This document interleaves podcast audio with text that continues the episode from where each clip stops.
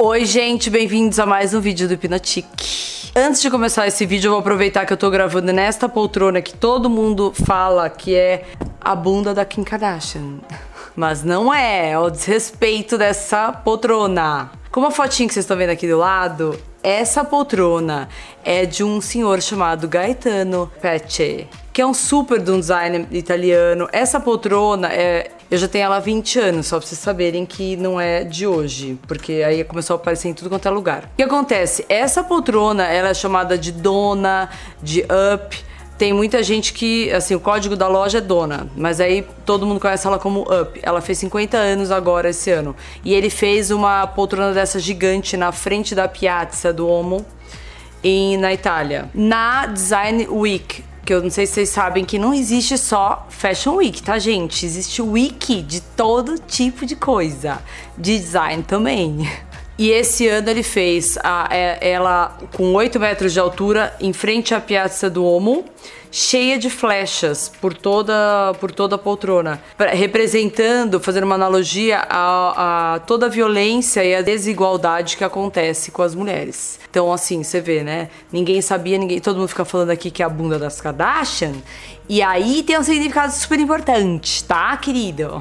Que hipnotic também é cultura. Bom, o vídeo de hoje, meninos e meninas, é sobre um. Assim, eu vou fazer um vocabulário básico de palavras que a gente tem que saber quando vai viajar para fora do país. Cada dia mais uh, com esse mundo globalizado, internet e tudo mais, a gente tá cada vez, você vê que tá cada vez mais fácil é, viajar pelo mundo afora, né, queridos? Então vocês têm que saber mais ou menos o básico para não ficar perdido, né? Então vamos lá.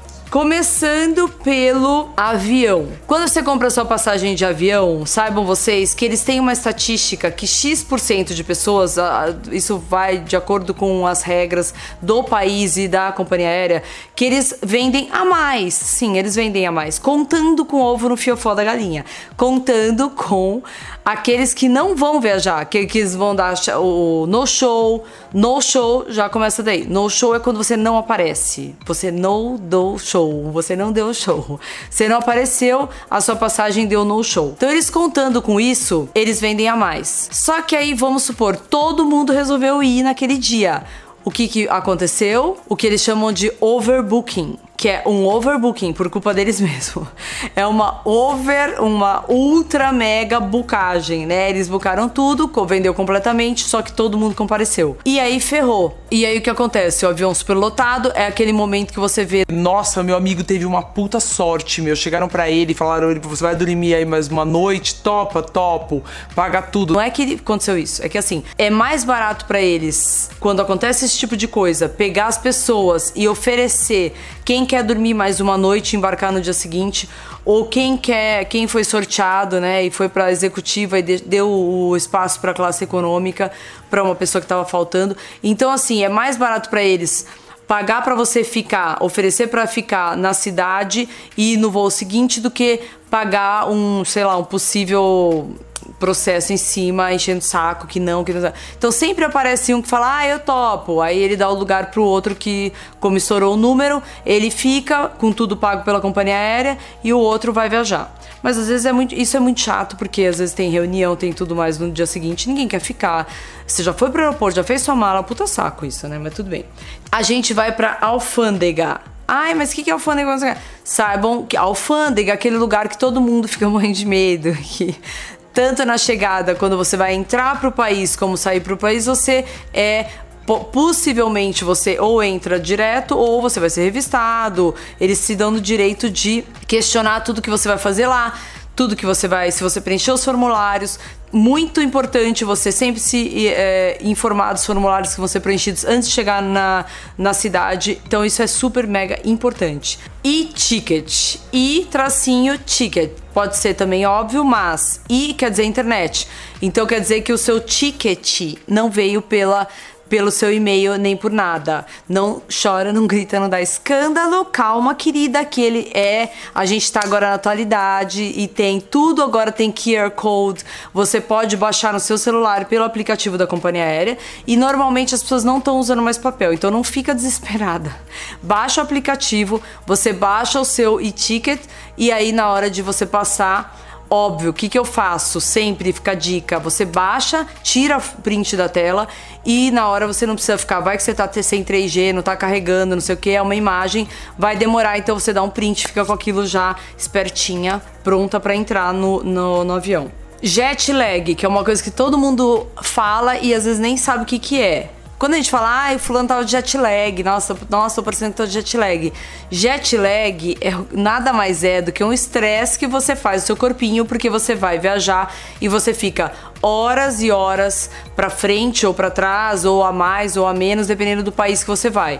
Então, vocês podem resumir que é um, um, desajuste no relógio biológico, porque você, seu corpo tem um horário lá, você tá na sua rotina.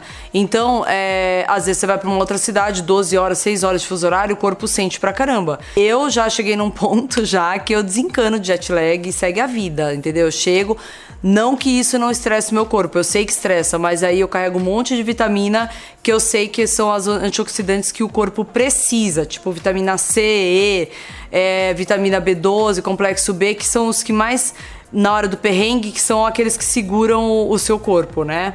E é, para mim funciona muito. Daí a gente vai para a parte de, de agência de viagem e dos hotéis que você vai comprar. Então, assim, existem duas coisas que vocês têm que entender. Uma é a agência de viagem e a outra é a operadora. A operadora é aquela mãe master que tem tudo sob controle e centraliza tudo. Ela distribui para as agências as coisas que vão ser vendidas.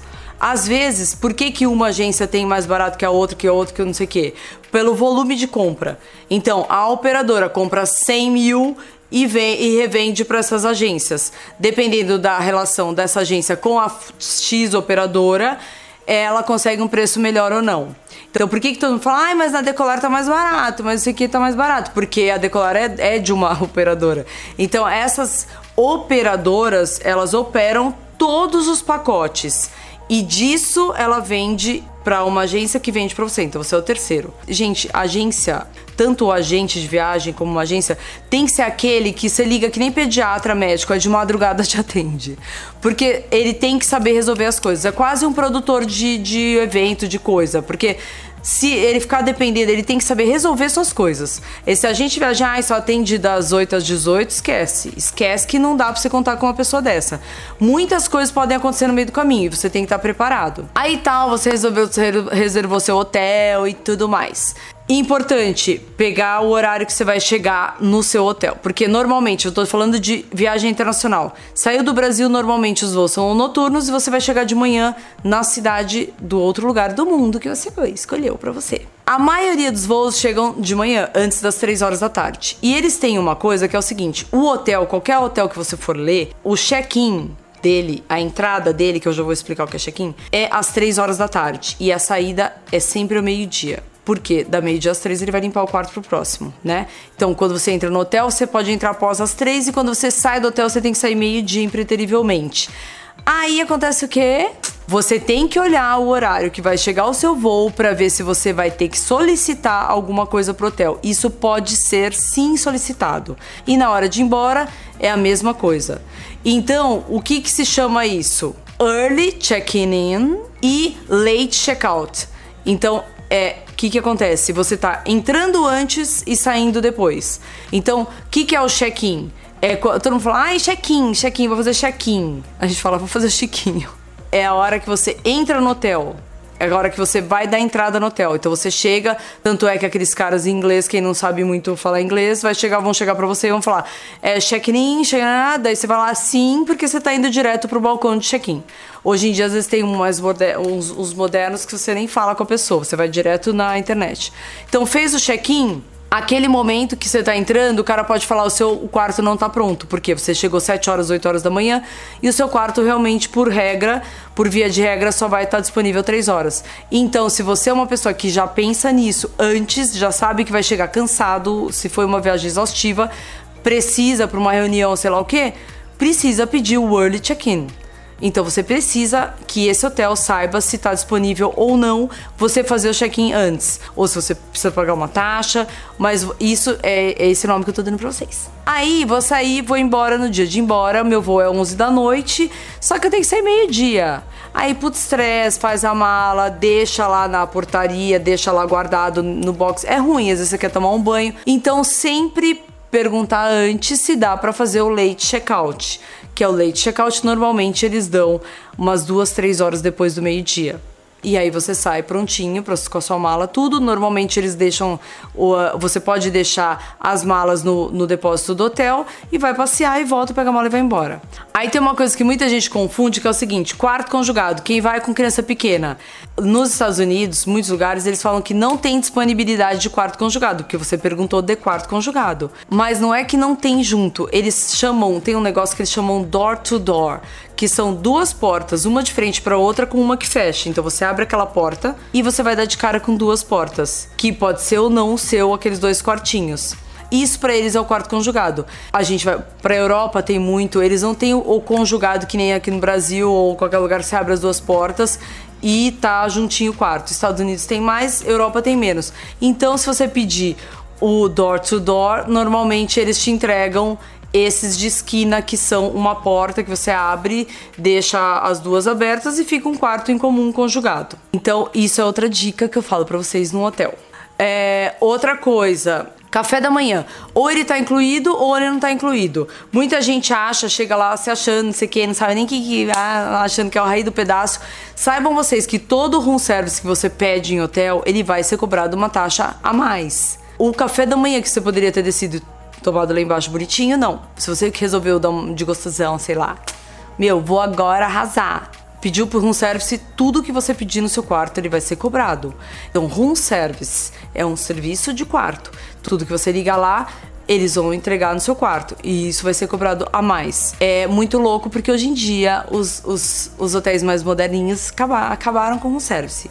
E é muito legal porque você faz o pedido pelo iPad no, numas, nos restaurantes próximos que vão entregar para você. E você, o hotel não intermedia nada. Você paga direto, você pede direto, como se fosse um service. Só que é tudo terceirizado. Achei super inteligente mas não tem mais aquele papinho furado de você ficar, ah, então faz aquele arroz sem aquele negócio, ou troca não sei o que o molho, não existe mais aquilo, acabou, gente. Uma coisa que os hotéis mais antigos têm, mais antigos não, também, é que os modernos é que estão ficando meio xarope, que não tem nada mais de serviço, acho que eles estão afim na antipatia de não falar com ninguém, é para jovem, que são os chamados concierges. O que, que é o concierge que a gente fala Sérgio? Normalmente, tem, vai ter sempre assim a, a parte do balcão de check-in, que é o que você vai entrar, e o, e o do lado do ladinho normalmente, que é o concierge. O que, que é o concierge? É um cara que vai dar dica de tudo que tiver na cidade e tudo quanto é coisa de reserva de restaurante, você vai pedir pro concierge é, assim, é de bom tom você dar uma gorjeta, porque ele não te cobra nada e é um serviço do hotel. Mas você, como é legal, precisa dar uma gorjetinha para ele, porque nada mais justo. O cara tá te fazendo um mega roteiro. Se ele foi bom ou ruim, você tem que ali você sabe, vai saber o valor da sua gorjeta. Mas normalmente, um bom concierge, ele tem os melhores telefones dos melhores restaurantes, ele é respeitado nos restaurantes. Então, se esse cara pedir a reserva para você, ele consegue. É, ticket de show e tudo mais. Só peça para ele coisas interessantes. Não fica pedindo coisa nada a ver.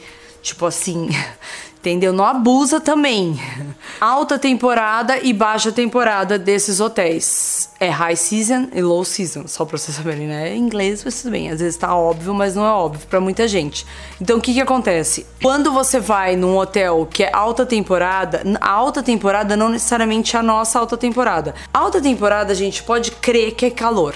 A não ser naqueles, naqueles uh, lugares de esqui e tudo mais, que a alta temporada pra eles é o inverno. Mas assim, quando é alta temporada, que normalmente é férias pra ferrar a gente mesmo, porque é mais caro de tudo, tudo tá mais caro, o hotel tá mais caro, comida mais cara, a cidade fica mais cara.